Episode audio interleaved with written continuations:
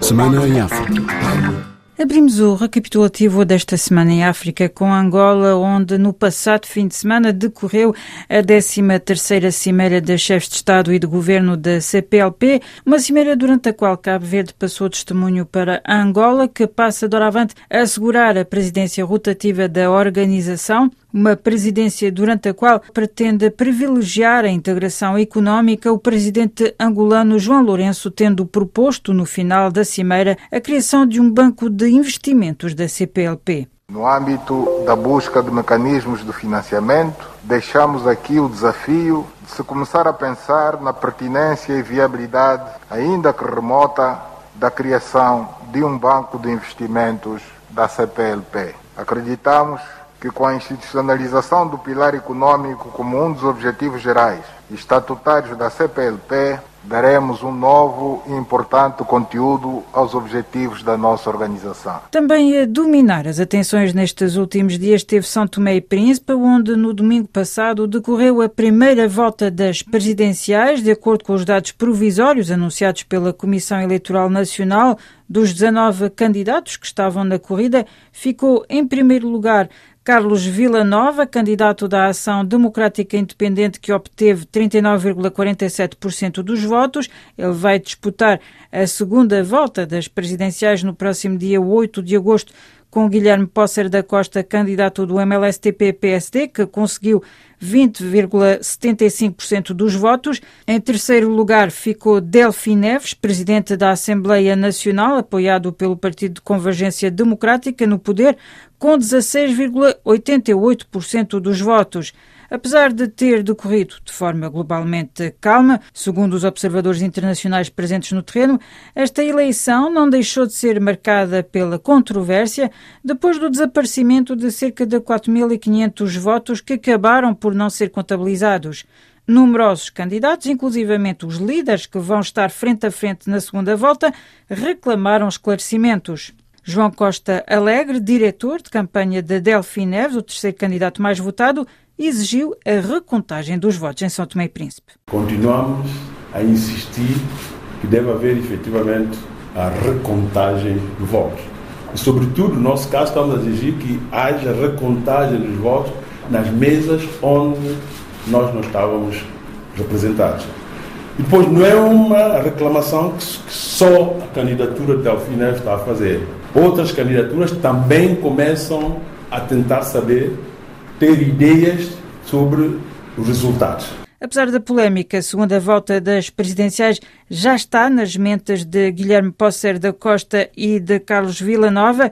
Este último refere ter estado em contacto com as estruturas que apoiam os candidatos derrotados na primeira volta. Nós já nos aproximamos de grande parte dos outros candidatos, até porque uma boa parte deles contactaram-nos a felicitar a dar os parabéns pelos resultados obtidos na primeira volta. E aproveitamos para conversar. É verdade que não lhes posso dizer se há acordo, se não há acordo, porque é difícil. A minha candidatura elegeu Santo Meio Príncipe em primeiro lugar e todos aqueles que acham que Santo Meio Príncipe também para eles está em primeiro lugar, que se associem a nós. Ao mostrar-se esperançado na possibilidade de unir a sua família política em seu redor, Guilherme Posser da Costa também evocou a perspectiva de contatos com as restantes formações que participaram na primeira volta. Eu vou iniciar uma série de contatos com outros candidatos que não passaram na segunda volta e espero poder obter deles o apoio. Ainda existe uma margem de indecisos e, portanto, terei que também fazer uma campanha um pouco virada para tentar buscar o voto desses indecisos. O senhor acredita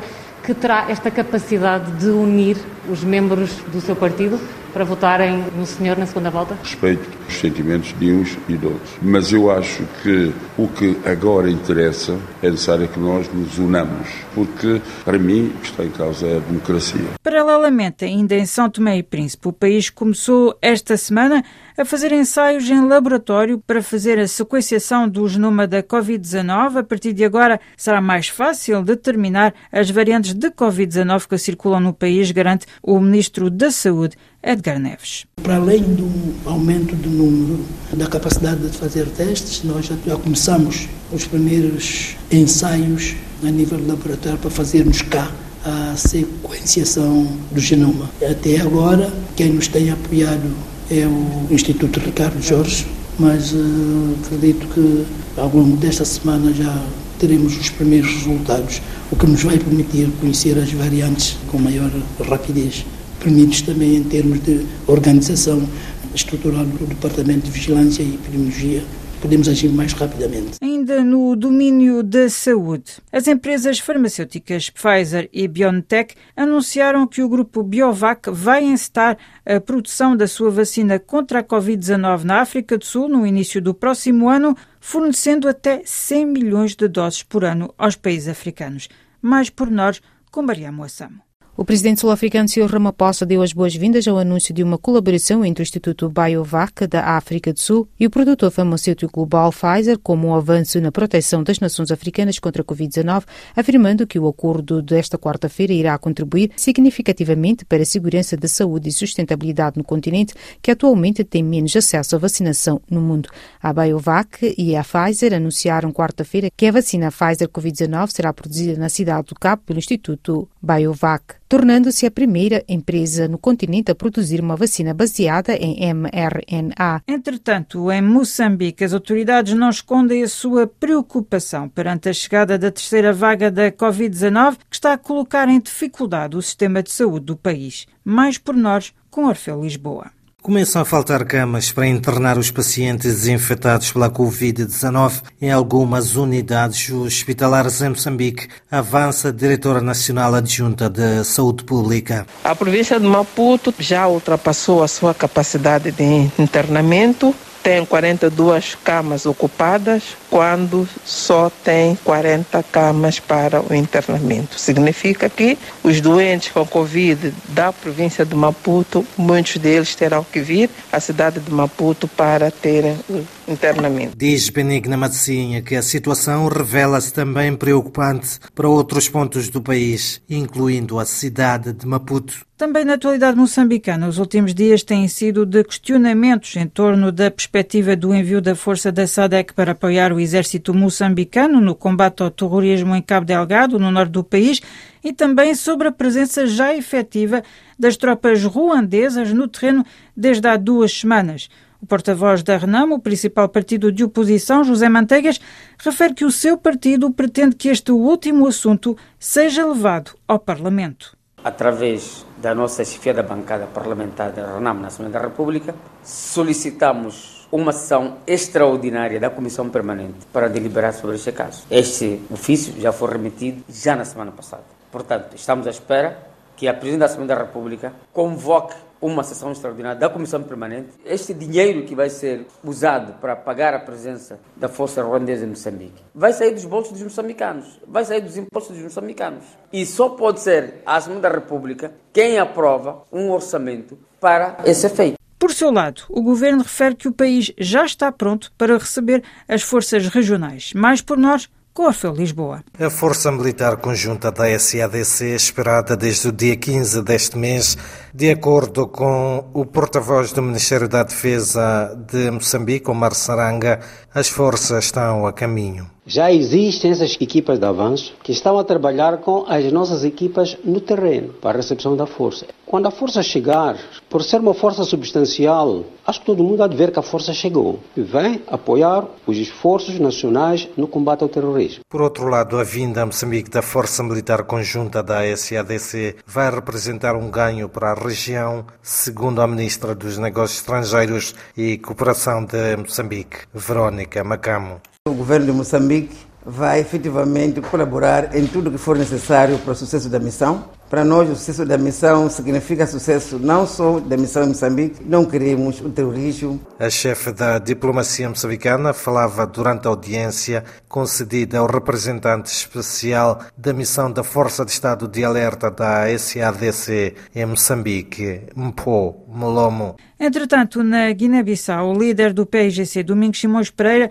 foi ontem impedido de viajar para o estrangeiro e disse que vai recorrer aos tribunais. Mais pormenores com Alio Candé.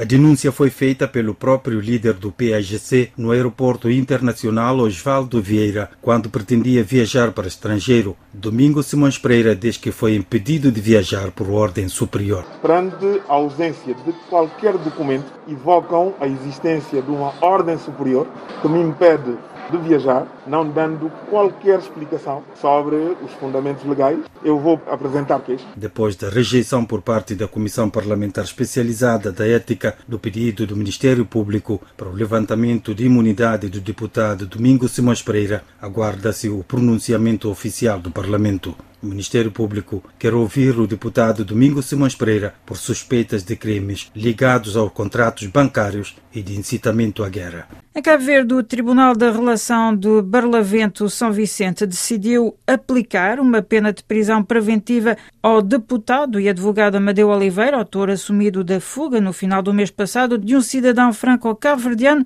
que se encontrava em detenção domiciliária em São Vicente. Mais pormenores com o Deir Santos.